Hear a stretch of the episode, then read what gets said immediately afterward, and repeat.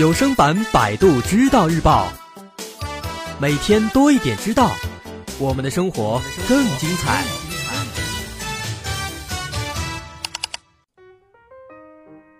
今天咱们来说一说午睡。从开始自主创业之后啊，发现压力越来越大，所以我每天呢都会在中午补一觉来养足精神，下午再继续奋斗。而且呢，尤其现在越来越发现啊，一吃完午饭或者晚饭，立马就犯困了，想马上躺下睡一会儿。那这时候我们就奇怪了，为什么我们这么依赖打个盹儿睡个午觉呢？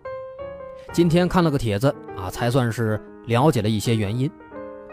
在知乎上有一个讨论帖，有人说中国人爱午餐之后睡觉，但是外国人却很精神不午睡，为什么呢？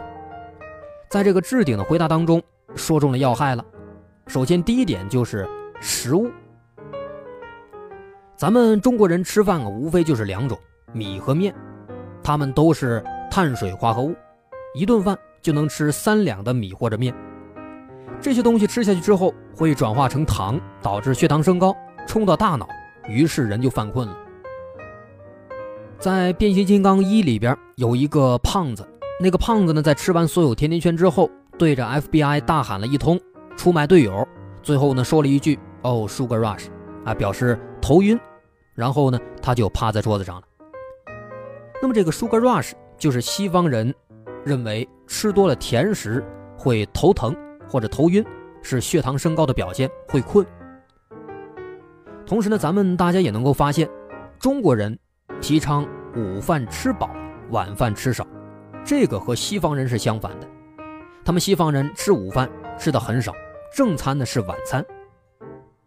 很多在国外生活或者留学的朋友能够发现，外国朋友中午基本上只吃一个沙拉或者三明治，啊，有的在中国的日本朋友呢，午饭只吃一个水煮鸡蛋，啊，咱们自己呢，比如说我我也试过，发现吃的少确实不容易犯困。为什么不容易犯困呢？因为我肚子叫啊，饿了，饿的不困了。但是呢，也因为饿了啊，所以我明白了，可能啊，这个老外为什么要有这个下午茶了，可能呢，就是为了在这个晚饭之前饿的时候呢，先垫一点。在刚毕业的时候呢，跟老外一起创业，有一次忙到快中午两点的时候还没吃饭，正好路过他家，他说：“我给你做点吃的吧。”当时我特别感动，以为要吃什么大餐呢，结果没想到呢，就是两片面包加了一点火腿和菜叶子。我心想，这么小一个三明治，我怎么能够呢？我以为他在开玩笑，可没想到人家呢是很认真的把它递给我。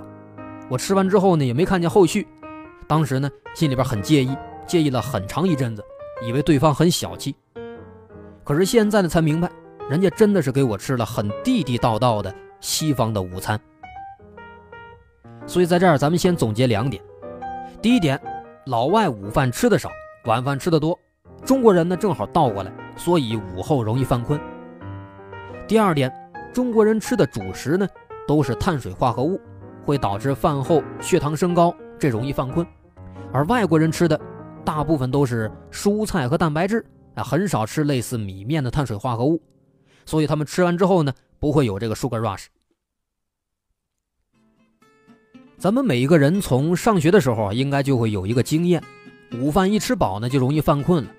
所以说，咱们现在往往在中午吃完饭回到办公室之后，或者是在教室里边，都要先趴一会儿啊。这个习惯在中国很常见，也没有什么奇怪的地方。不过这个现象呢，在外国人看来是很不可思议的，因为他们的文化里是不要在公共场合睡觉。很多在外国读书的朋友都有这样的经历：吃饱之后去图书馆想发愤图强，可是很无奈啊，饭后。非常困，想着先在桌子上面睡一会儿，然后呢再开始学习。啊，这个现象在中国图书馆很常见，午饭之后到处能够看到在趴着睡觉的学生。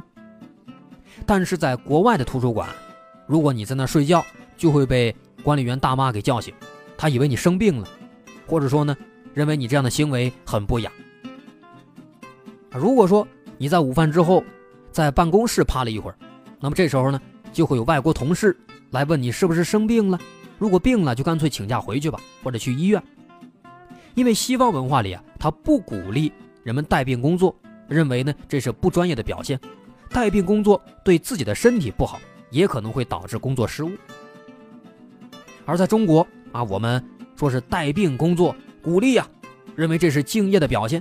你看，这又是文化差异。而且呢，因为外国人他们不在公共场所睡觉，所以你趴下就会让别人认为是你病了，而不是困了。